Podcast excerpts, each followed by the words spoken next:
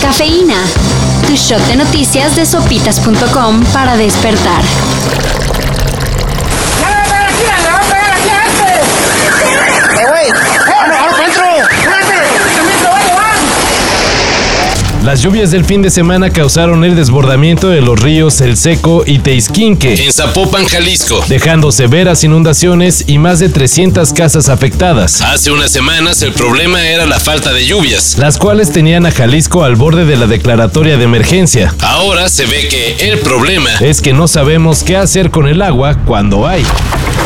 Chamba es chamba. y más en épocas de crisis. Por eso nos sorprende tanto que, de acuerdo con el INEGI, En lo que va del 2021 se registraron alrededor de 30 millones de empleos informales. Esto quiere decir que la tasa de informalidad laboral se incrementó a 55.4%. 2.3 puntitos porcentuales por arriba de lo que se registró en junio del 2020.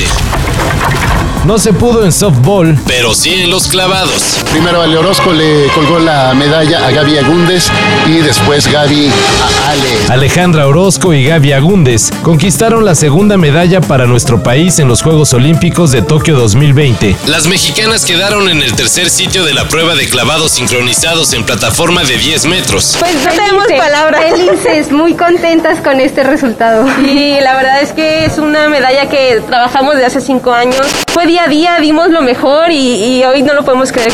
La plata fue para las estadounidenses Jessica Parrato y Delaney Schnell, Y el oro para la pareja formada por Yuki Chen y Jackie Shang. de China.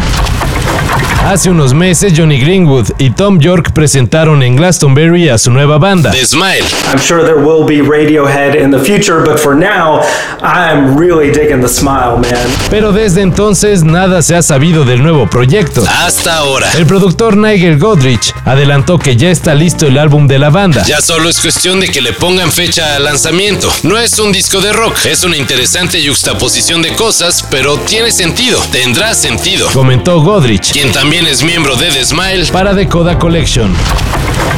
¿Por qué trae gogles y cubrebocas? Aguas, no se vaya a contagiar de algo. Ideas de gente ignorante. Si nosotros usamos cubrebocas es porque no nos dejan entrar a lugares ilegales. el flamante diputado Gerardo Fernández Noroña, Informó por medio de sus redes sociales que fue diagnosticado con COVID-19. por suerte parece que no presenta malestares mayores y solo necesitará un par de días de reposo. Yo sentía que los minutos se hacían siglos, sudaba frío, ya ves cuando te sientes mal.